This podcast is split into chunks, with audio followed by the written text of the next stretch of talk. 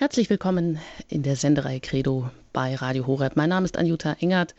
Ich freue mich, dass ich Sie begrüßen darf heute zum Thema Liebe, Weisheit, Leidenschaft. Wir beschäftigen uns heute in einem zweiten Teil mit dem Buch der Weisheit und mit Je dem Buch Jesus Sirach. Und dazu darf ich ganz herzlich begrüßen Pfarrer Ulrich Filler, mit dem ich aus Köln verbunden bin.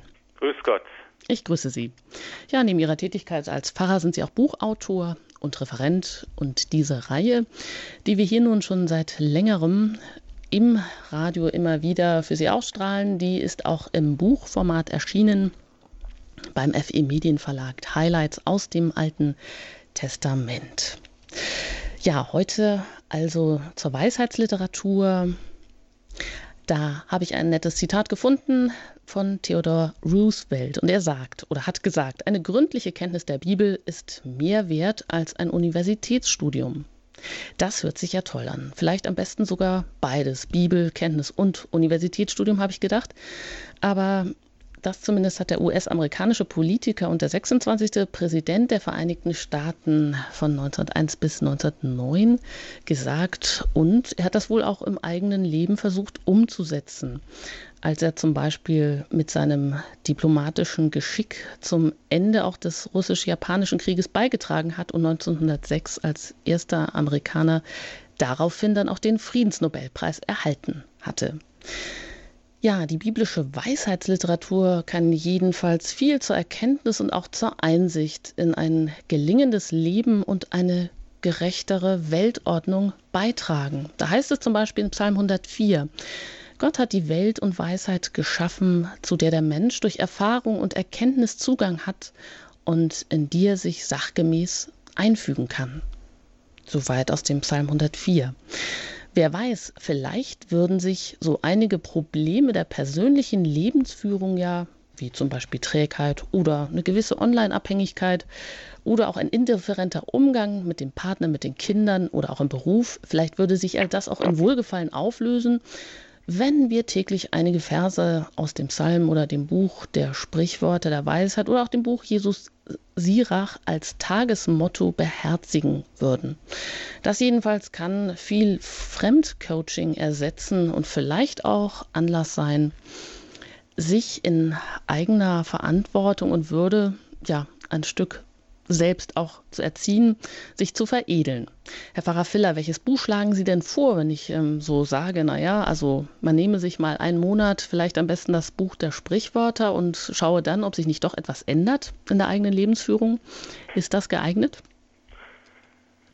Das Buch der Sprichwörter ist vielleicht besonders geeignet oder ähm, würde ich für den Anfang vielleicht eher vorschlagen das Buch der Weisheit, über das wir heute sprechen, denn das hat die Eigenschaft, dass es das späteste Buch des Alten Testaments ist und dass es praktisch schon ganz an der Schwelle zum Neuen Testament steht. Es ist entstanden wahrscheinlich zwischen 80 und 30 vor Christus.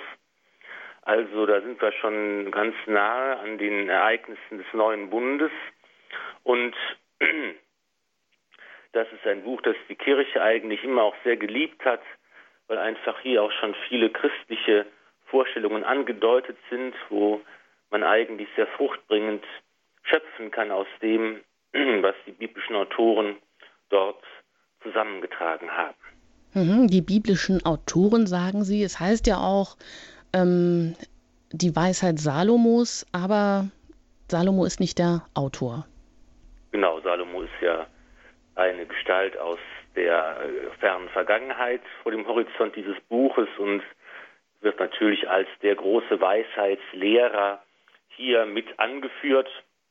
Aber natürlich sind das alles Texte, die in späterer Zeit entstanden sind, Texte, die von verschiedenen Autoren stammen, die aus verschiedenen Traditionen herausstammen, die gesammelt wurden, überliefert wurden und dann in diesem Buch zusammengefügt worden sind.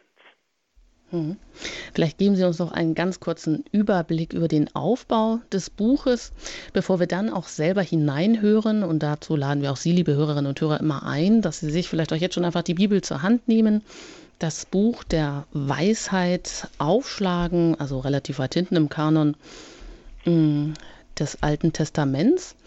Und dann schauen wir einfach genauer rein nehmen mal ein paar Leseproben.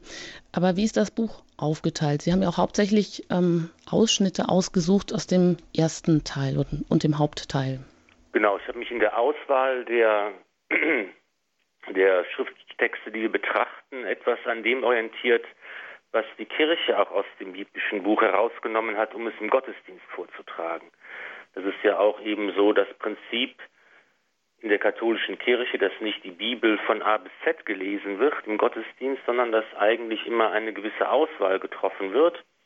Und in dieser Auswahl habe ich mir auch als Richtschnur genommen, ähm, damit die Texte, die wir hier gemeinsam betrachten, eben auch die sind, die wir dann im Gottesdienst wiederfinden können. Man kann das Buch der Weisheit in drei große Teile unterteilen, von Kapitel 1 bis 5, von Kapitel 6 bis 9 und von 10 bis 19. Und diese Kapitel sind inhaltlich immer nochmal in verschiedene Abschnitte untergliedert. Der letzte große Teil ist als großes Gebet, als Gebet Salomos formuliert, der Gott um die Gabe der Weisheit bittet und der betrachtet, wie die Weisheit in der Welt wirkt und wie das Eingreifen Gottes in seiner Schöpfung hier dargestellt wird. Mhm.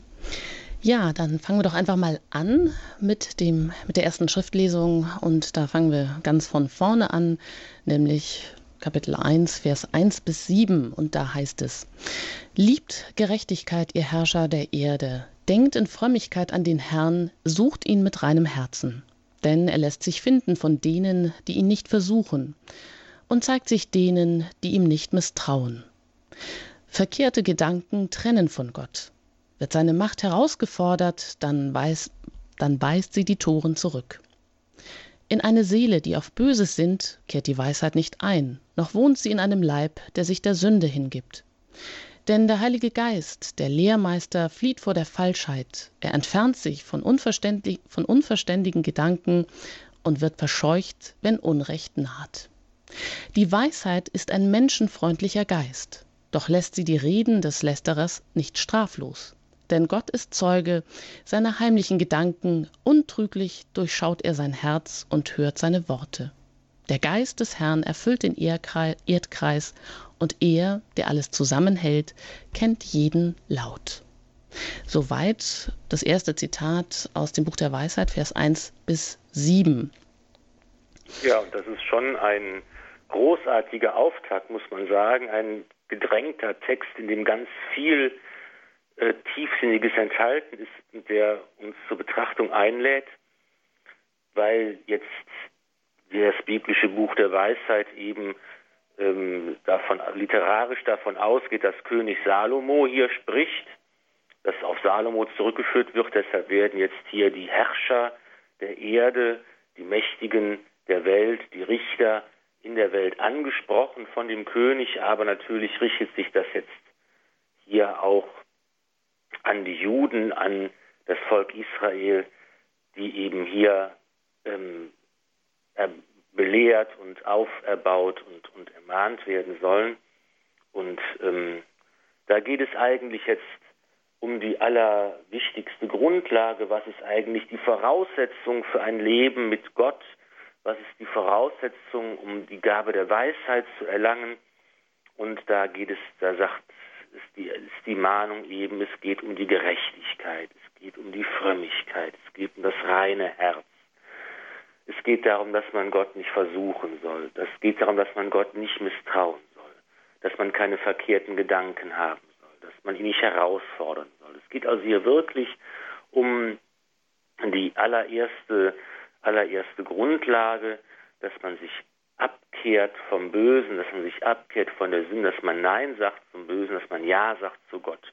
Das ist die Grundlage eigentlich Leben in Gerechtigkeit, Leben in Frömmigkeit, das Streben nach einem reinen Herzen, das ist die Voraussetzung, um eben in Kontakt, um in Beziehung mit Gott zu treten, um das Geschenk der Weisheit ähm, einfach zu erlangen.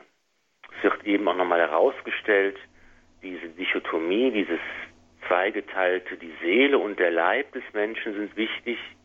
Ja, es geht eben auf der einen Seite darum, dass man von, von dem Herzen her, von der Seele her, von den Gedanken her nicht nach dem Bösen sind, aber eben auch mit dem Leib kein Unrecht tut, den Leib nicht der Sünde hingibt.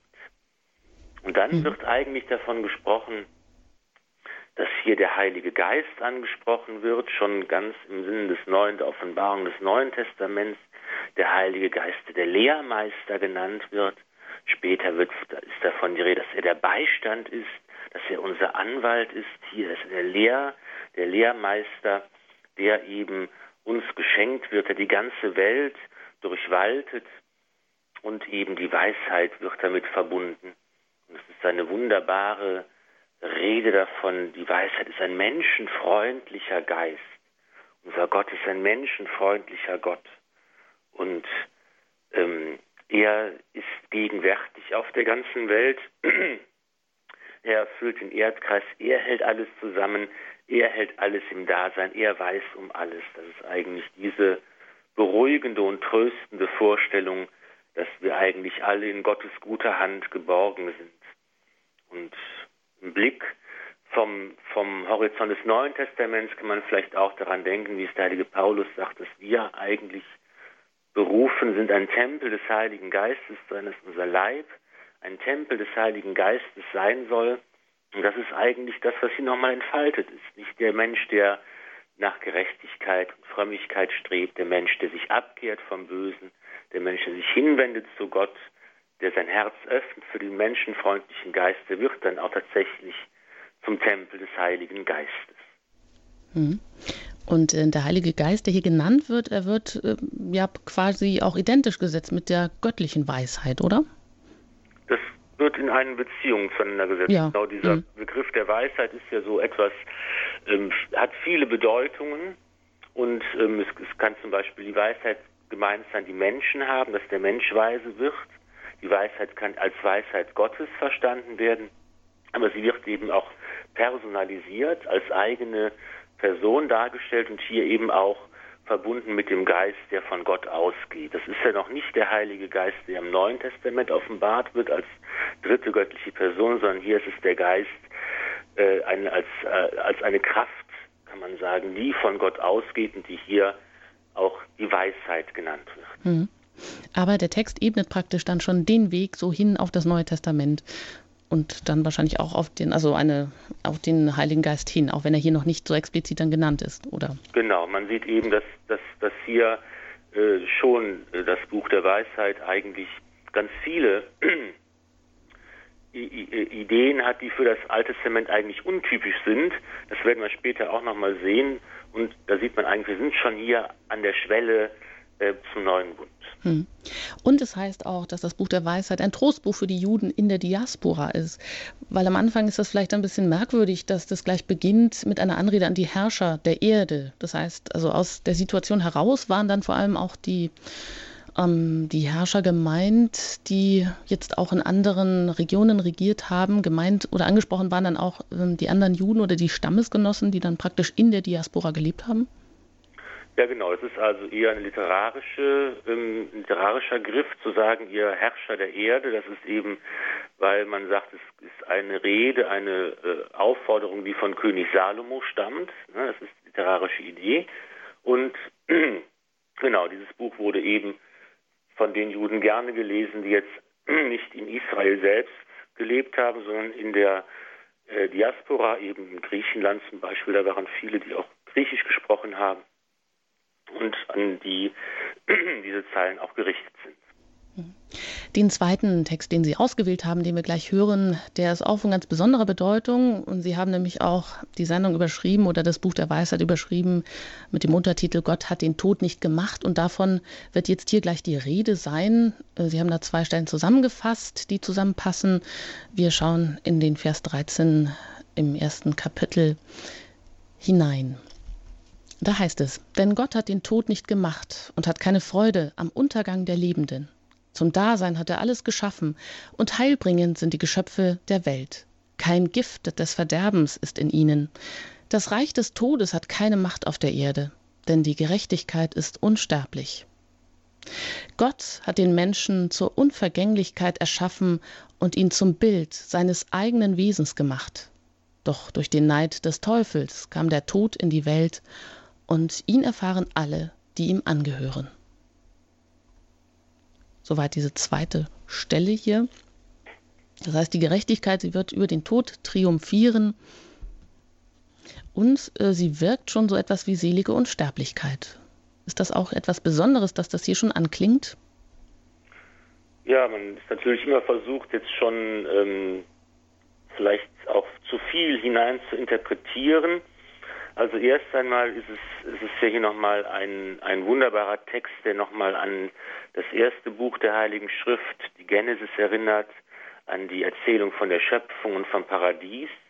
Das klingt hier an, er hat zum Dasein alles geschaffen. Heilbringend sind die Geschöpfe der Welt, kein Gift des Verderbens ist in ihnen.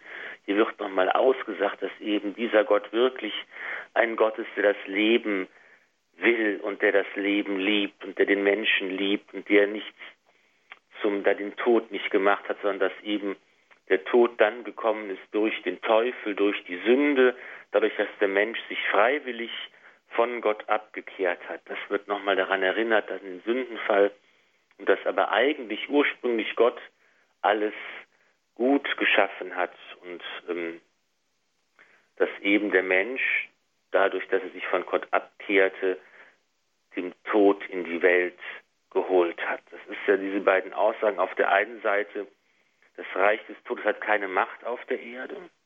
Das ist ja das, was eigentlich ursprünglich Gottes Schöpfungsabsicht gewesen ist. Aber dann wird auch gesagt, der Tod kam in die Welt und ihn erfahren alle, die ihm angehören. Das ist so das Schwert, unter dem wir leben. Aber hier ist auch nochmal ganz deutlich ähm, ausgesprochen, dass es im Alten Testament eigentlich ja auch etwas im Hintergrund, was passiert nach dem Tod, wie geht es dann weiter. Da ist eigentlich die Vorstellung des alten Bundes, dass es so ein Schattenreich gibt, eine Unterwelt, in der man irgendwie weiter existiert, aber das ist gar nicht genau ausgeprägt und jetzt werden schon äh, Gedanken in dieser Richtung deutlich, dass eben Gott den Menschen erschaffen hat, damit er auch in der Ewigkeit lebt, dass er ihn zur Unvergänglichkeit geschaffen hat. Und es wird hier nochmal begründet damit, dass der Mensch eben auch als Abbild Gottes geschaffen worden ist. Er hat ihn zum Bild seines eigenen Wesens gemacht, heißt es. dass auch nochmal hier die Erinnerung wieder an die Schöpfung, wo das ja ausdrücklich steht, Gott macht den Menschen nach seinem Bild als Mann und Frau und dass eigentlich hier auch nochmal wir daran denken können, dass hierin eigentlich auch die unantastbare Würde des Menschen wurzelt, dass wir als Abbild Gottes geschaffen worden sind. Dass dann, wenn man diesen Glauben nicht mehr teilt und wenn man diese, diese Überzeugung nicht mehr hat, dass eben dann es damit losgeht, dass man die Würde des Menschen schon beginnt anzutasten. Mhm. Das klingt vielleicht ganz ähm, erstaunlich jetzt für unsere Ohren heute, dass man dann zu diesem Zeitpunkt im Alten Testament das noch gar nicht so im Blick hatte, dass der Mensch als Abbild zwar geschaffen, das steht ja auch da schwarz auf weiß, also ähm, an mehreren Stellen drin, aber ähm, ja eigentlich nicht so, dass die Menschen schon diese Hoffnung auf das äh, Leben ähm, im Jenseits hatten, also im Paradies, in der ewigen Liebe mit Gott und in der Vereinigung mit ihm. Also diese selige Unsterblichkeit, die jetzt von der genau, die Rede ist. eben auch dann hm. der, das, das Dilemma eigentlich, was wir in ganz vielen Texten im Alten Testament antreffen, bei den Propheten antreffen zum Beispiel, ähm, dass einfach äh, der Gedanke dann eben ist, weil ich eben nicht daran denke oder daran glaube oder es nicht im Blick habe, dass Gott mich ja nach meinem Tod noch belohnen kann im Paradies für das, was ich Gutes tue, dass eben dann der Gerechte hier auf Erden schon belohnt werden muss berühmte Tun-Ergehen-Zusammenhang. Wenn du das Gute tust und Gott verehrst und auf die Gebote achtest, dann wird es dir gut gehen. Und wenn du es nicht tust, dann werden die Frevler bestraft. Und dann eben aber auch die Erfahrung, die ja dann die Menschen tatsächlich machen. Es ist aber nicht so im Leben. Ne? Der, oft muss der Gute leiden und das berühmteste Beispiel eben die Gestalt Hiobs. Der Gerechte wird versucht und wird bestraft und muss leiden. Und dann ist ja immer die Frage, warum ist das so? Das ist ja immer dieses Dilemma im Alten Testament gewesen. Und hier wird nochmal ein, ein erster Ausweg gezeigt, in dem gesagt wird, es geht darum, dass wir zur Unvergänglichkeit erschaffen worden sind. Hm, und das gibt, glaube ich, auch dem heutigen Leser ein ganz neues Bewusstsein, das im Blick zu haben und auch zu, um den Schatz zu wissen, den wir jetzt so, so ganz selbstverständlich haben in dieser Hoffnung auf das ewige Leben. Ja, und eine weitere Stelle haben Sie ausgesucht, in der klingt es ganz ähnlich, in der Buch der Weisheit, Kapitel 11, Vers 22. Die ganze Welt ist ja vor dir wie ein Stäubchen auf der Waage, wie ein Tautropfen, der am Morgen zur Erde fällt. Du hast mit allen Erbarmen, weil du alles vermagst und siehst über die Sünden der Menschen hinweg, damit sie sich bekehren. Du liebst alles, was ist, und verabscheust nichts von allem, was du gemacht hast. Denn hättest du etwas gehasst, so hättest du es nicht geschaffen. Wie könnte etwas ohne deinen Willen Bestand haben? Oder wie könnte etwas erhalten bleiben, das nicht von dir ins Dasein gerufen wäre. Du schonst alles, weil es dein Eigentum ist, Herr, du Freund des Lebens. Denn in allem ist ein unvergänglicher Geist. Darum bestrafst du die Sünder nur nach und nach. Du mahnst sie und erinnerst sie an ihre Sünden, damit sie sich von der Schlechtigkeit abwenden und an dich glauben, Herr. Ja, eine unglaublich großartige Stelle finde ich auch, wo eigentlich schon ähm, die göttliche Barmherzigkeit offenbart wird. Ich das also ist ja, da wird es dreimal wird es gesagt. Du hast mit allen Erbarmen. Du liebst alles, was ist. Du schonst alles. Das ist ja schon hier, wenn man immer das Klischee hört, dass im Alten Testament der strafende Gott geoffenbart wird, hat man hier eigentlich einen tollen Text, der das Gegenteil zeigt, dass eben hier Gott der Schöpfer von allem ist, alles, er hält alles im Dasein, ihm gehört alles, er hat alles gemacht und aber deshalb ist die Schlussfolgerung eben daraus, er hat mit allen Erbarmen, er ist nachsichtig, er liebt alles, was ist, er schont alles, was ist. Er lädt den Menschen immer wieder zur Umkehr ein und ist ganz langmütig und ist nachsichtig mit den Sündern und lädt sie ein zur Umkehr. Und der zweite Gedanke, der eigentlich auch wichtig ist, dass die Schöpfung eben nicht etwas ist, was nur am Anfang der Geschichte war, als Gott alles gemacht hat und dann vorbei ist, sondern wir sprechen eben davon, dass die Schöpfung fortdauert, dass die Schöpfung andauert, weil eben Gott alles zu jeder Zeit im Dasein hält. Und würde er es nicht tun, dann müsste alles vergehen. Also die Schöpfung geht immer weiter. Sie ist, findet auch jetzt und hier statt, weil Gott alles im Dasein hält und hier wird er uns offenbart als der barmherzige Gott, der mit allem Erbarmen hat, der alles liebt und alles schont. Hm, also sehr, sehr schön. Wenn man das so liest und wie Sie sagen, vor dem Hintergrund, dass man ja oft im Alten Testament den strafenden Gott im Blick hat, nein, hier ist das ganze Gegenteil der Fall. Hier wird wirklich das Gott in seiner Allmacht, in seinem Erbarmen dargestellt. Als, als Freund des mhm. Lebens. Das ist ja auch ein mhm. wunderbarer Ausdruck. Der Freund, der Freund des Lebens. Genau. Schauen wir in eine nächste Stelle rein, im dritten Kapitel. Und auch da geht es nochmal um das ewige Leben, das hier schon anklingt. Da heißt es, die Seelen der Gerechten sind in Gottes Hand und keine Qual kann sie berühren. In den Augen der Toren sind sie gestorben, Ihr Heimgang gilt als Unglück, ihr Scheiden von uns als Vernichtung. Sie aber sind in Frieden. In den Augen der Menschen wurden sie gestraft, doch ihre Hoffnung ist voll Unsterblichkeit. Ein wenig nur werden sie gezüchtigt. Doch sie empfangen große Wohltat, denn Gott hat sie geprüft und fand sie seiner würdig. Wie Gold im Schmelzofen hat er sie erprobt und sie angenommen als ein vollgültiges Opfer. Beim, Erd beim Endgericht werden sie aufleuchten wie Funken, die durch ein Stoppelfeld sprühen. Sie werden Völker richten und über Nationen herrschen, und der Herr wird ihr König sein in Ewigkeit. Alle, die auf ihn vertrauen, werden die Wahrheit erkennen, und die Treuen werden bei ihm bleiben in Liebe. Denn Gnade und Erbarmen wird seinen Erwählten zuteil. Das ist auch jetzt ähm, sprengt eigentlich die, die, die äh, den Glauben und die Erwartungshaltung des alten Bundes, denn hier wird es ja nochmal ausdrücklich ausgesprochen, was passiert mit den Gerechten, die sterben. Und da wird gesagt, sie sind bei Gott, sie sind im Frieden, sie empfangen große Wohltat, Gott hat sie angenommen. Das ist so der erste Gedanke, dass eigentlich es falsch ist, ähm, davon zu, zu sprechen, dass es ein Unglück ist und ähm, dass, dass, es, dass es schlimm ist, wenn ein Mensch stirbt, weil jetzt nicht, weil es schlimm ist, dass jemand stirbt, da kann man schon natürlich traurig sein, das ist ja klar, aber dass eben das nicht bedeutet, dass jetzt das ganze Ende da ist des Menschen, sondern dass es eben nach dem Tod weitergeht. Das wird hier gesagt. Die, die auf Gott gebaut haben, die an Gott geglaubt haben, die Gerechten genannt werden, sie sind im Frieden und sie empfangen große Wohltaten nach dem Tod. Hm. Also für die, die Hinterbliebenen ist es natürlich, ähm, wie Sie sagen, natürlich ist der Tod tragisch, der Tod, der für die Lebenden dann zu ertragen ist, also der Verlust des Menschen.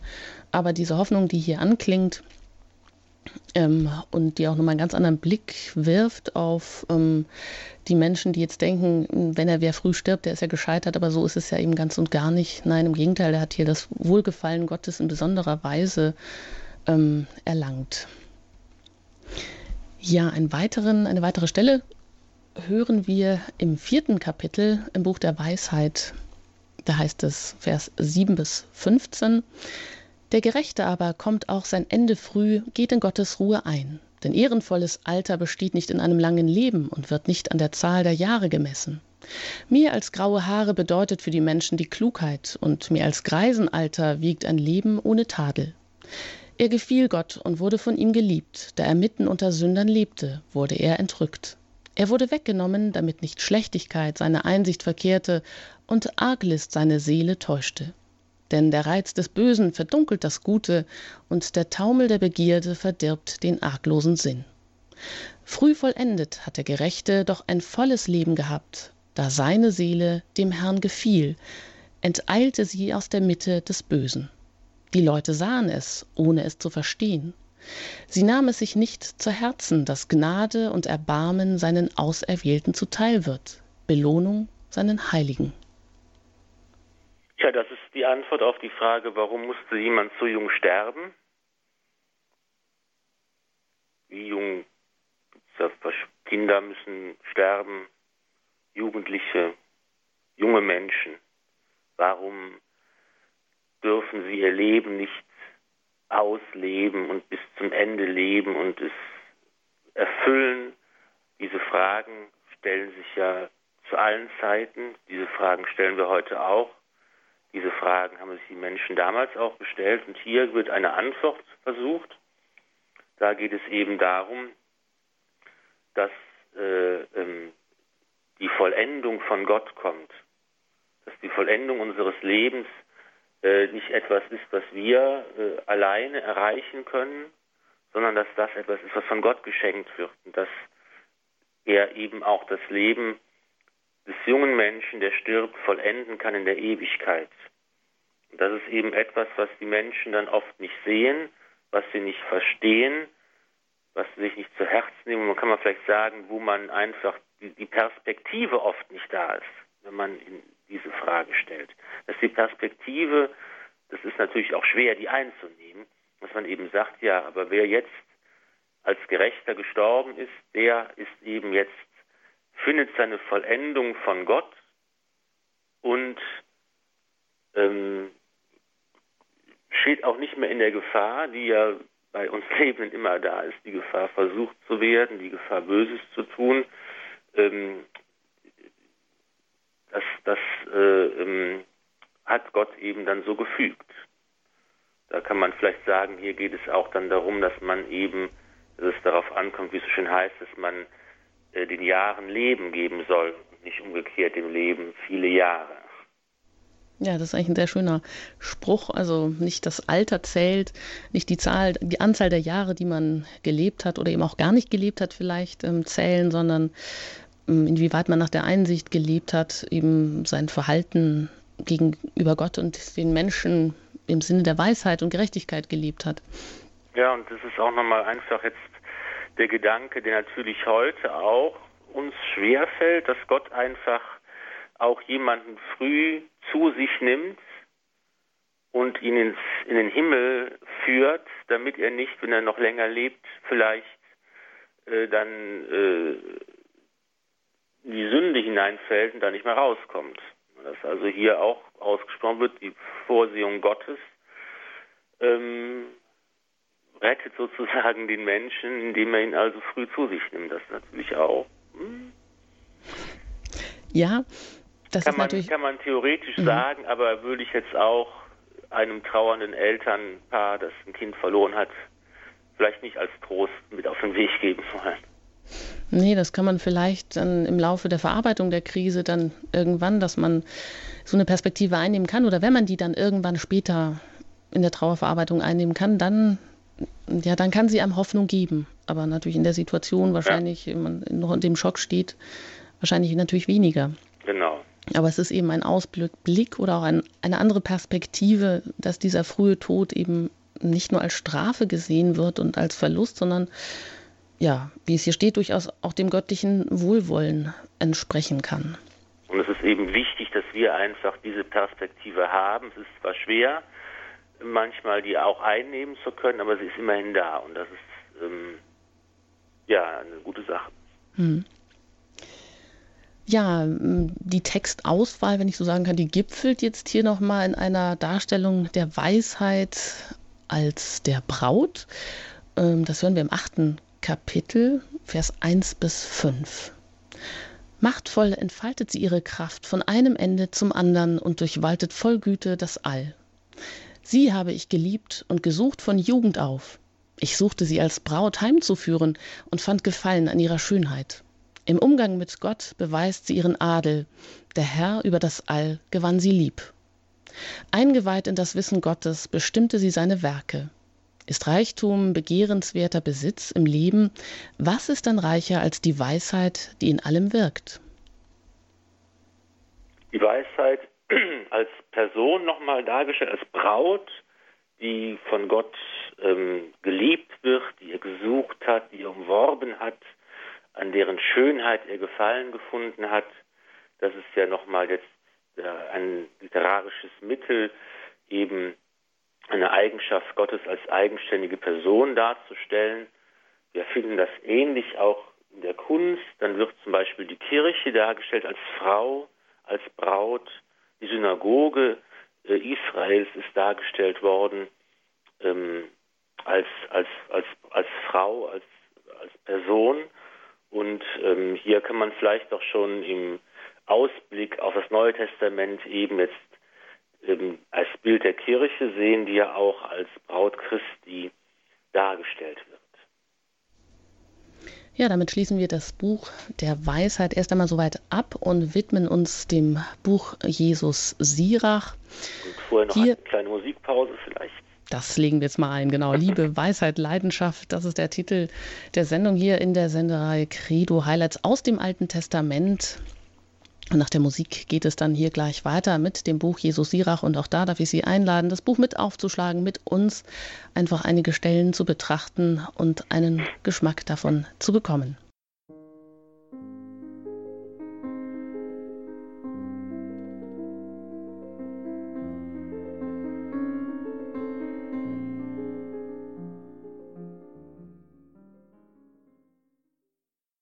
Sie haben eingeschaltet bei Radio Horeb in der Sendereihe Credo Highlights aus dem Alten Testament. Pfarrer Ulrich Filler aus Köln stellt uns heute die Weisheitsliteratur in einem zweiten Teil vor. Heute befassen wir uns mit dem Buch der Weisheit und jetzt schauen wir auch noch mal in das Buch Jesus Sirach hinein, das auch zur jüdischen Weisheitsliteratur zählt und das heißt, es ist das einzige Buch der Spätschriften, dessen Autor bekannt ist, Herr Pfarrer Filler. Ja, also ein Mensch namens Jesus, Sohn Eliasas, des Sohnes Sirach, kurz Jesus Sirach, ein Weisheitslehrer, der ähm, eben hier eine Sammlung von, von Lebensregeln, von Verhaltensregeln, von Ratschlägen, von Mahnungen, von Warnungen äh, zusammengefasst hat, geschrieben hat, ungefähr 180 vor Christus in Jerusalem ist dieses Buch entstanden und ähm, da geht es also um ganz verschiedene Themen. Es geht um das Thema der Freundschaft, es geht um, um, die, um das Thema Tod und Sterben und es geht, und das ist vielleicht auch mal ganz spannend, jetzt da mal reinzuhören, auch um die Ehe und um die Familie, um gute und schlechte Ehefrauen. Ja, da können wir uns auch gleich mal auf was gefasst machen. Also es, genau, die erste Stelle, die Sie hier ausgewählt haben, ist aus dem 26. Kapitel, Vers 1 bis 16. Ja, und dann hören wir mal, was, äh, wie auch damals gute und schlechte Ehefrauen gesehen wurden. Ähm, und was uns der Text auch heute sagen kann. Da heißt es, eine gute Frau wohl ihrem Mann. Die Zahl seiner Jahre verdoppelt sich. Eine tüchtige Frau pflegt ihren Mann. So vollendet er seine Jahre in Frieden. Eine gute Frau ist ein guter Besitz. Er wird dem zuteil, der Gott fürchtet, ob reich, ob arm. Sein Herz ist guter Dinge, sein Gesicht jederzeit heiter. Vor drei Dingen bangt mir das Herz, vor vieren befällt mich die Furcht. Gerede in der Stadt, Auflauf der Massen und Verleumdung. Schlimmer sind sie alle als der Tod. Eine eifersüchtige Frau bringt Kummer und Betrübnis. Die Geißel der Zunge ist allen Vieren gemeinsam. Ein scheuerndes Ochsenjoch ist eine böse Frau, wer sie nimmt, fasst einen Skorpion an. Großer Verdruß ist eine trunksüchtige Frau, sie kann ihre Schande nicht verbergen. Die lüsterne Frau verrät sich durch ihren Augenaufschlag, an ihren Wimpern wird sie erkannt. Gegen eine Schamlose verstärke die Wache, damit sie keine Gelegenheit findet und ausnützt. Auf eine Frau mit frechem Blick gib acht, sei nicht überrascht, wenn sie dir untreu wird wie ein durstiger Wanderer den Mund auftut und vom ersten besten Wasser trinkt, so lässt sie sich vor jedem Pfahl nieder und öffnet den Köcher vor dem Pfeil. Die Anmut der Frau entzückt ihren Mann, ihre Klugheit erfrischt seine Glieder. Eine Gottesgabe ist eine schweigsame Frau, unbezahlbar ist eine Frau mit guter Erziehung. Anmut über Anmut ist eine schamhafte Frau. Kein Preis wiegt eine auf, die sich selbst beherrscht wie die Sonne aufstrahlt in den höchsten Höhen, so die Schönheit einer guten Frau als Schmuck ihres Hauses. Ja, das. Ähm ja, Sie müssen auch ein bisschen schmunzeln. Ich musste auch schmunzeln, habe gedacht, gibt es eigentlich eine entsprechende Stelle auch? Eine Lesung, die ähm, nicht in der, in der langen Form, wie wir gerade gehört haben, wird in der Mitte der, die Stelle wird rausgenommen äh, über die bösen und lüsternen Frauen. Eine Lesung, die äh, zur Hochzeitsmesse genommen werden kann. Aber ich habe es noch nicht erlebt in meiner Dienstzeit als Priester, dass ein Brautpaar jetzt diesen Text dann hören wollte. Was gut, die Frage mhm. ist natürlich, was, ähm, das ist hier ein Einblick einfach in eine Zeit, 180 vor Christus, wie wird die Frau da beschrieben? Auf der einen Seite, denke ich, sind, äh, wird natürlich schon gesagt, dass die Frau einen gewissen Einfluss hat auf den Mann, dass sie eine gewisse, eine gewisse Macht hat über den Mann. Wenn sie will, kann sie die Zahl seiner Jahre verdoppeln und machen, dass es ihm gut geht. Wenn sie nicht will, dann kann sie ihm das Leben ganz schön schwer machen. Das ist natürlich jetzt wahrscheinlich eine zeitlose Erkenntnis. Hier werden einfach ähm, verschiedene Eigenschaften jetzt aufgezählt, negative und positive Eigenschaften. Bei den Frauen, natürlich kann man es jetzt genauso wahrscheinlich sagen, das gibt es ja auch bei den Männern, das ist ja, das ist ja klar. Ähm, Eifersucht, wer eifersüchtig ist, wer böse ist, wer trunksüchtig ist, wer lüstern und schamlos ist. Und das sind die negativen Eigenschaften, die äh, kritisiert werden. Und dem steht dann gegenüber eine Liste der positiven Eigenschaften, dass eben die Anmut da ist, die Klugheit, die Schweigsamkeit, die gute Erziehung, die Schamhaftigkeit, die Selbstbeherrschung. Das ist eben eine Liste der positiven ähm, Eigenschaften, die dann gelobt werden. Interessant finde ich, dass dann eigentlich ähm, am schlimmsten nochmal kritisiert wird, das Gerede. Gerede in der Stadt, auf auf der Massen- und Verleumdung. Das ist schlimmer sogar als der Tod.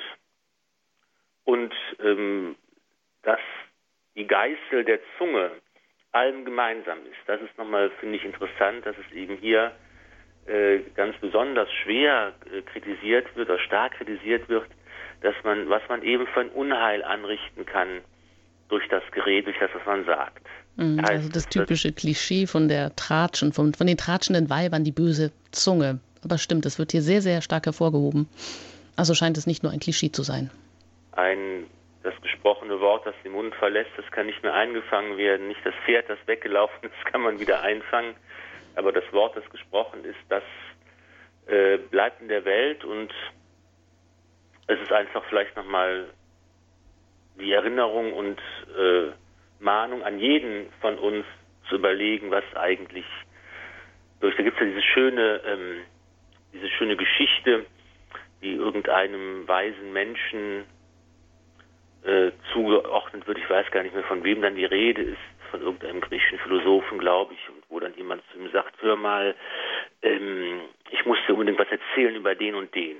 Dann wird gesagt, ja, hast du die drei Siebe angewendet. Was für drei Siebe? Ja, du musst zuerst überlegen, ist es also ähm, wahr, was du mir erzählen willst? Ja, ob es wahr ist, weiß ich gar nicht so genau. Dann musst du zweitens überlegen, ist es also absolut notwendig, dass du mir das erzählst? Ja, ob es absolut notwendig ist, weiß ich auch nicht genau. Ja, ist es denn was Gutes, was du mir über den erzählen willst? Das kann man nicht gerade sagen. Ja, wenn es weder wahr ist, noch gut, noch notwendig, dann will ich davon gar nichts hören. Das ist, glaube ich, eine gute, mhm. eine gute Einstellung für unser Reden übereinander. Mhm. Ich meine, es ist natürlich sehr positiv, dass der Frau hier auch, wie Sie sagen, eine bestimmte, ein Wohlwollen zu beigemessen wird oder die Frau hat vieles in der Hand, wenn sie denn will und kann auch den Mann wirklich zu einem, seine Jahre verdoppeln. Das ehrt sie, aber auf der anderen Seite werden natürlich auch hier viele Eigenschaften herausgestellt. Also die trunksüchtige Frau, gut, da habe ich jetzt gedacht, mh, äh, gibt es denn andererseits auch eine Stelle, wahrscheinlich eben nicht, äh, wo auch Männer unter die Lupe genommen werden oder wo auch über den Mann mit schlechten Eigenschaften gesprochen wird. Auch die weitere Eigenschaft weiter unten in dem Text, da ist wahrscheinlich ja auch also mit der lüsternen Frau wirklich die gemeint, die hier jedem, ähm, jedem Freier gleich ganz offenherzig begegnet das wird jetzt alles, also die ganzen negativen Eigenschaften lasten hier so auf der Frau. Ja, ich glaube, es gibt jetzt keine Parallelstelle, wo in gleicher Weise vom Mann gesprochen wird. Man muss natürlich sehen, es, geht, es ist hier ein Lob eigentlich der Frau. Ist äh, ein Lob der Frauen.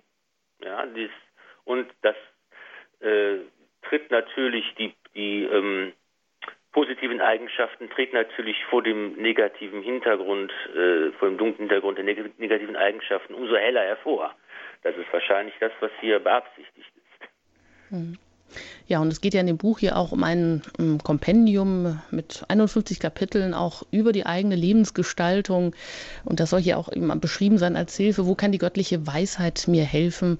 Und ähm, versöhnlich ähm, ist ja dann der Ausklang dieser Stelle, wo es dann auch heißt, ähm, die Schönheit einer guten Frau, einer äh, guten Hausfrau ist eben auch wie eine Sonne. Ja, schauen wir weiter in eine weitere Stelle. Da geht es um den Umgang, Respekt auch vor Eltern im Buch Jesus Sirach, Kapitel 6, Vers 5 bis 17. Sanfte Rede erwirbt viele Freunde, freundliche Lippen sind willkommen. Viele seien es, die dich grüßen, dein Vertrauter aber sei nur einer aus tausend. Willst du einen Freund gewinnen, gewinne ihn durch Erprobung. Schenk ihm nicht zu schnell dein Vertrauen. Mancher ist Freund je nach der Zeit, am Tag der Not hält er nicht stand. Mancher Freund wird zum Feind unter Schmähungen, deckt er den Streit mit dir auf. Mancher ist Freund als Gast am Tisch, am Tag des Unheils ist er nicht zu finden. In deinem Glück ist er eins mit dir, in deinem Unglück trennt er sich von dir. Trifft dich ein Unglück, wendet er sich gegen dich und hält sich vor dir verborgen. Von deinen Feinden halte dich fern, vor deinen Freunden sei auf der Hut. Ein treuer Freund ist wie ein festes Zelt. Wer einen solchen findet, hat einen Schatz gefunden. Für einen treuen Freund gibt es keinen Preis, nichts wiegt seinen Wert auf. Das Leben ist geborgen bei einem treuen Freund. Ihn findet, wer Gott fürchtet. Wer den Herrn fürchtet, hält rechte Freundschaft wie er selbst. So ist auch sein Freund.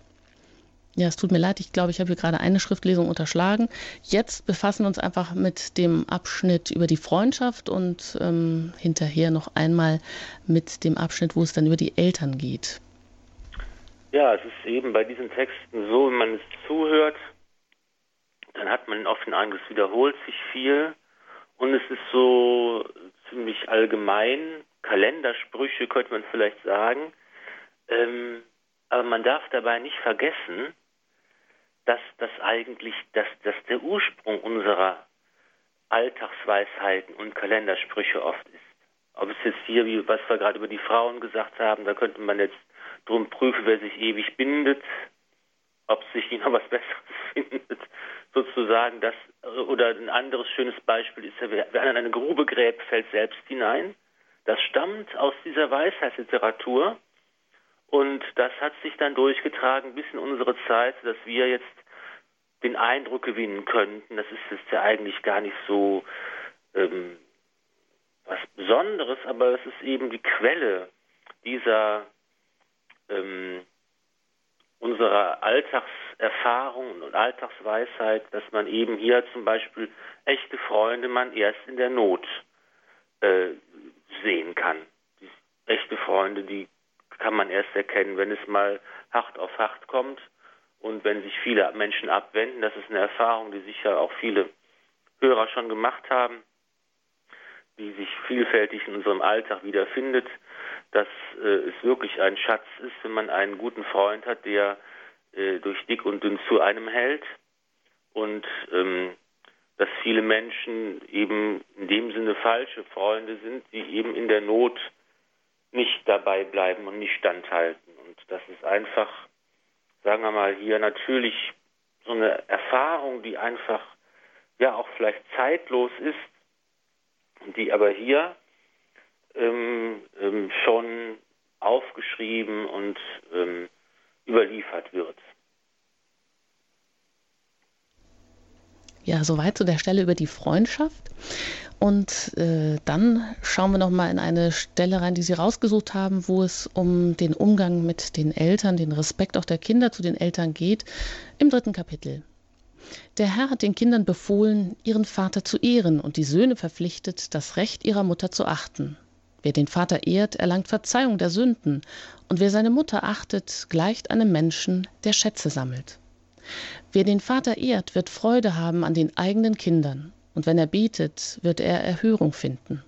Wer den Vater achtet, wird lange leben, und wer seiner Mutter Ehre erweist, der erweist sie dem Herrn. Mein Sohn, wenn dein Vater alt ist, nimm dich seiner an und betrübe ihn nicht, solange er lebt. Wenn sein Verstand abnimmt, sieh es ihm nach und beschäme ihn nicht in deiner Vollkraft. Denn die Liebe zum Vater wird nicht vergessen, sie wird als Sühne für deine Sünden eingetragen. Ja, hier wieder ein Text, den wir sicher hundertprozentig unterschreiben können. Da das befremdet uns nicht. Hier geht es eben darum, wie die Kinder mit ihren Eltern umgehen sollen, wenn die Eltern alt wären. Die Mahnung, die Eltern zu ehren, das Recht der Mutter zu achten. Das gilt natürlich für den Fall, dass jetzt der Vater stirbt und dann ähm, die Ehefrau, die Mutter in ihren Rechten nicht äh, von den Kindern übervorteilt wird. Ähm, das Problem, wie ich mit Eltern umgehe, die, die, die immer älter werden, das ist sicher ein Problem, das auch viele Menschen heute ähm, teilen. Und für mich nochmal sehr interessant, dass hier eigentlich das auch ähm, nochmal geistlich äh, eingeordnet wird, dass ähm, der Umgang mit den Eltern, die Liebe, die ich ihnen erweise, dass das eigentlich ähm, auch geistlich sich auswirkt, dass ich dann Erhörung finde, wenn ich bete, dass meine Sünden gesühnt werden, dadurch, dass ich aktiv äh, die Eltern liebe und die Eltern, es gilt ja eben auch für andere Menschen, dass ich eben hier ähm, Nächstenliebe aktiv betreibe, mich darum kümmere, dass das einfach auch Auswirkungen auf meine Gottesbeziehung hat. Ja, das ist ein Text, der wirklich auch wie eine kleine Schatzkiste vielleicht ist, auch im Umgang innerhalb der Familie, der einem dann vielleicht auch das ein oder andere Verhalten wieder zurechtrücken kann, würde ich sagen. Denn das, was hier beschrieben wird oder was ähm, eigentlich dort auch alles bewirkt, wenn man sich gegeneinander, also wenn man sich respektiert, den alten Eltern respektiert. Ähm, und das, denke ich, hat ja auch Auswirkungen überhaupt auf den allgemeinen Umgang innerhalb, also in der Gesellschaft mit anderen Menschen. Und ich denke, das kann ja eine große Quelle auch des Friedens und des ähm, sehr wohlwollenden Miteinanders werden. Ähm, das ist, äh, wäre sicher sehr zu empfehlen, das immer wieder auch zu betrachten und diese Stelle auch zu meditieren. Ja, bevor wir jetzt in eine weitere Stelle noch reinschauen und das Buch dann auch abschließen möchten, auch mit Themen, wo es nochmal auch um die Freiheit der Entscheidung geht, um die Gebote Gottes, um Sterben und Tod, das alles gleich nach der Musik hier in Radio Horeb mit dem Thema Liebe, Weisheit, Leidenschaft. Wir betrachten die Weisheitsliteratur mit Pfarrer Ulrich Filler.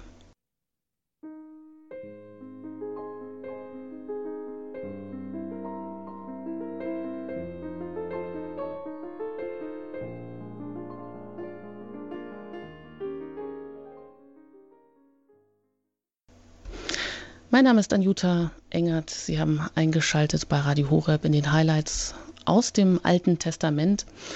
Wir haben das Buch der Weisheit heute betrachtet und jetzt auch das Buch Jesus Sirach. Und eine weitere Stelle wollen wir uns auch da noch ähm, mit Ihnen gemeinsam auch betrachten. Ja, das Buch Sirach, das haben wir haben gesagt, das sind, äh, man kann das auch wirklich als Lebensregeln in Form von Spruch Weisheiten auffassen und die höchste Weisheit ist eben auch das Gesetz Gottes, es zu halten und das kommt in der nächsten, im Kapitel 15 zum Ausdruck, im Vers 15 bis 20, da heißt es, Gott gab den Menschen seine Gebote und Vorschriften. Wenn du willst, kannst du das Gebot halten. Gottes Willen zu tun ist Treue. Feuer und Wasser sind so vor dich hingestellt, streck deine Hände aus nach dem, was dir gefällt. Der Mensch hat Leben und Tod vor sich. Was er begehrt, wird ihm zuteil. Überreich ist die Weisheit des Herrn. Stark und mächtig ist er und sieht alles. Die Augen Gottes schauen auf das Tun des Menschen, er kennt alle seine Taten. Keinem gebietet er zu sündigen, und die Betrüger unterstützt er nicht. Soweit die Stelle hier. Das ist nochmal was ganz Grundsätzliches, wo es um so grundsätzliche Fragen unseres Glaubens geht dass eben einmal wird der Gedanke ausgesprochen, dass einfach unsere Lebenszeit hier auch die Zeit der Entscheidung ist. Diese Zeit ist die Zeit, in der wir entscheiden können, ja oder nein, Gott oder Teufel, Leben oder Tod. Und das ist eigentlich die Aufgabe, die der Mensch hat. Das wird dann die Zeit kommen nach dem Tod, wo es eben nicht mehr möglich ist, sich zu entscheiden, wo die Entscheidung gefällt worden ist und ähm, das einfach nochmal hier der Auftrag, entscheide dich, du bist in die Wahl hineingestellt und du musst mit deinem Leben eine Antwort auf das Angebot Gottes, auf das Liebesangebot Gottes geben. Wie sieht deine Antwort aus? Zeit der Entscheidung ist das Erste. Das Zweite ist, dass Gott uns aber auch die Gnade schenkt, die wir brauchen, um uns für ihn entscheiden zu können. Wir können das Gebot halten. Wir können uns für Gott entscheiden. Und er gebietet keinem zu sündigen. Er will nicht das Böse und er gibt uns einfach die, die Kraft, diese Entscheidung auch für ihn fällen zu können. Und auch wenn ähm, die große Entscheidung für Gott, äh, die gefällt wird, ist wichtig, auch wenn sie manchmal, wir machen ja den Eindruck, dass es haben den Eindruck, dass es oft viele Einzelentscheidungen gibt, die der Entscheidung äh, widersprechen vielleicht, aber es geht darum, die, diese Antwort des Glaubens zu geben. Und das dritte, dritte Punkt, der nochmal hier angesprochen wird, ist eben, Gott sieht alles. Er schaut auf das Tun des Menschen. Wir leben unter dem Blick Gottes, ein Gedanke, der ja auch in den Psalmen immer wieder angesprochen worden ist. Wir leben unter Gottes Blick, aber eben hier nochmal wichtig zu betonen, dass es eben nicht der Polizistenblick, der alles überwacht, sondern es ist der Blick, der aus Liebe, aus Erbarmen, äh, aus Milde heraus auf unser Leben sieht. Es ist ein Blick voller Liebe, unter dem wir gut leben können. Hm. Und ähm, er nimmt den Menschen hier auch ganz ernst ähm, in seiner, so wie ihn den Menschen als Abbild geschaffen hat, was wir auch im Buch der Weisheit gehört haben, könnte man ja auch die Stelle hier so sehen, dass er auch die Menschen zu selbstbewussten Zeitgenossen auffordert, also zu sein, ihm sich auch in Freiheit zu entscheiden und diese Freiheit auch in, in Verantwortung dann umzusetzen und sich für seine Gebote zu entscheiden und ihm die Treue zu halten. Das wird knallhart ausgedrückt. Du hast Leben und Tod vor dir und was du begehrst, das wird dir zuteil. Und Gott mhm. respektiert eben auch, das ist auch das Unbegreifliche, dass Gott eben auch zulässt, nicht nur zulässt, dass wir unsere Freiheit missbrauchen und Nein sagen, sondern dass er eben auch zulässt, dass diese Verweigerung den Menschen so sehr ergreift, dass er gar nicht mehr Ja sagen will zu Gott. Deshalb sagt man ja so schön, in der Hölle sind nur diejenigen, die auch rein wollen und nicht mehr raus wollen. Mhm. Ja, und das Ganze mündet, wenn wir die Lebensregeln uns anschauen, vom Anfang, vom Lebensanfang, die Weisheiten zum menschlichen Leben, zu Alltagsproblemen eben bis hin zum Tod. Und der wird dann im Kapitel 41 thematisiert. Da heißt es, fürchte dich nicht vor dem Tod, weil er dir auferlegt ist. Denk daran, Vorfahren und Nachkommen trifft es wie dich. Er ist das Los, das allen Sterblichen von Gott bestimmt ist. Was sträubst du dich gegen das Gesetz des Höchsten? Ob tausend Jahre, ob hundert oder zehn, im Totenreich gibt es keine Beschwerde über die Lebensdauer. Ein Hauch ist der Mensch dem Leibe nach, doch der Name des Frommen wird nicht getilgt. Ja, hier sieht man wieder, das ist schon ein etwas älterer Text, wenn wir das vergleichen mit den Sachen aus dem Buch der Weisheit über die Unsterblichkeit des Menschen, das ewige Leben, da klingt das hier schon noch etwas verhaltener, eher so etwas ähm, gleichmütiger. Das Argument ist ja hier, wir sollen uns nicht vor dem Tod fürchten, weil jeder sterben muss. Und das ist eben das Gesetz Gottes, dass eben, egal wie lang das, das, das Leben dauert, äh, dass jeder sterben muss. Das ist nicht so aufbauend und, und tröstend eigentlich. Es klingt eher so hinterher im Totenreich, da ist es dann eh egal, da beschwert sich keiner, wie lange oder wie kurz er nur gelebt hat. Also etwas resignativ finde ich, ähm, das Einzige, was eigentlich jetzt äh, so etwas aufbauend ist, ist eben der Gedanke, dass der Name des Formen nicht getilgt wird, sondern ne, hier sieht man schon, das geht also doch irgendwie weiter und es ist nicht nur irgendwie ein Existieren im Totenreich, sondern hier Gott kennt den Namen des Menschen und das wird ja später im Neuen Testament noch weiter ausgefaltet, dass Gott unsere Namen ähm, weiß, dass er sich an uns erinnert und das bedeutet zugleich immer auch, dass er uns hilft, dass er uns beisteht, dass er uns hinüberführt. Im Apokalypse wird davon gesprochen, dass wir in der neuen Schöpfung auch einen neuen Namen bekommen sollen, Namen der Auserwählten. Und das ist einfach hier äh, doch schon der tröstende Gedanke. Hm. Ja, vielleicht nimmt es auch, wie es ja auch dann heißt, eben, es soll den Menschen auch die Angst vor dem Tod nehmen. Es wird ein bisschen relativiert. Äh, Sie sagen, es wird ein bisschen, ja, hm, so lapidar gesagt. Das ist auch ihm gerade auch wurscht. Naja, ob nun 100 oder 1000 Jahre, da im Totenreich ist alles gleich. Ja, aber vielleicht nimmt es auch dem Tod ein bisschen den Stachel oder, hm, ja, es ähm, alle erleiden dieses Schicksal. Vielleicht soll man sich auch dann mit dieser Angst vor dem Tod nicht zu sehr auseinandersetzen und eben auf die Hoffnung setzen, dass ähm, der Name des Frommen, wie es heißt, nicht getilgt wird. Und es ist natürlich nochmal die Aufforderung äh, für uns, sich die Frage zu stellen, wie gehe ich eigentlich mit dem Thema Sterben und Tod überhaupt um? Verdränge ich heute das in meinem Alltag oder beschäftige ich mich damit oder wie halte ich es damit? Hm. Ja, das ist natürlich ein aktuelles Thema, den Tod eben nicht zu verdrängen, ihn, ihn überhaupt ähm, sich damit auseinanderzusetzen. Ähm, aber das was wollen wir jetzt hier nicht noch öffnen. Vielleicht abschließend einfach die Frage, Herr Pfarrer Filler, ja, wenn man jetzt diese beiden Bücher, Sie haben es ja so auch arrangiert, diese beiden Bücher zusammengenommen, das Buch der Weisheit, das Buch Jesus Sirach. Äh, wir haben schon gesagt, ähm, es geht hier eigentlich um Lebensweisheiten auch das Besondere am Buch der Weisheit ist vielleicht auch die Lehre von der Unsterblichkeit der Seele hier als Vorgeschmack auf das ewige Leben. Oder wie würden Sie das jetzt zusammenfassen und sagen, Was hat Sie da besonders angesprochen und was ist auch das Besondere an diesen Büchern? Das Besondere ist eben, dass hier ähm, aus ganz unterschiedlichen Perspektiven über das Thema Weisheit gesprochen, geschrieben wird, dass eben hier ähm, alle Bereiche des Lebens erfasst werden, dass ähm, in unterschiedlichster Weise das dargestellt wird, von der Weisheit als Person bis hin zur, würden wir sagen, einfachen ähm, Lebensregeln, Erfahrungen des Alltags.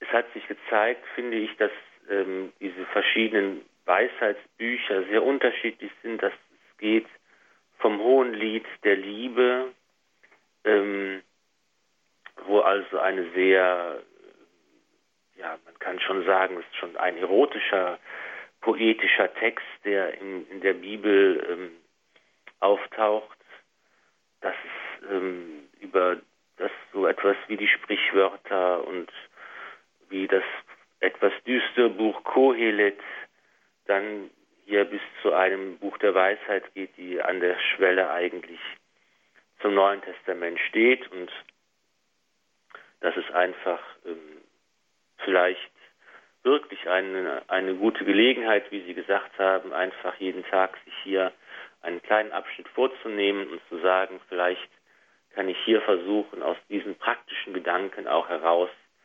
ähm, als Christ zu leben und den Glauben zu gestalten. Ja, vielen Dank, Herr Pfarrer Filler. Sie spenden uns gleich noch den Segen vorab. Darf ich mich an dieser Stelle bei Ihnen bedanken und darf mich auch verabschieden. Bleiben Sie dran. Bei Radio Horeb geht es gleich weiter mit dem Nachtgebiet der Kirche. Und ein Hinweis noch, wenn Sie diese Sendung noch einmal hören möchten, Sie können das gerne tun unter www.horeb.org, sich diese Sendung noch einmal im Podcast-Angebot herunterladen und nachhören oder auch andere Teile, die Sie vielleicht noch einmal nachhören möchten. Mit diesem Hinweis geht die Sendung Credo zu Ende. Ich danke Ihnen fürs Zuhören und sage Ihnen auf Wiederhören. Mein Name ist Anjuta Engert. Christus, göttlicher Herr, dich liebt, wer nur Kraft hat zu lieben. Unbewusst, wer dich nicht kennt, sehnsuchtsvoll, wer um dich weiß. Christus, du bist meine Hoffnung, mein Friede, mein Glück, all mein Leben. Christus, dir neigt sich mein Geist. Christus, dich bete ich an. Christus, an dir halte ich fest mit der ganzen Kraft meiner Seele. Dich, Herr, lieb ich allein, suche dich, folge dir nach. So segne euch der allmächtige und gütige Gott, der Vater und der Sohn und der Heilige Geist. Amen. Lobt sei Jesus Christus. In Ewigkeit. Amen.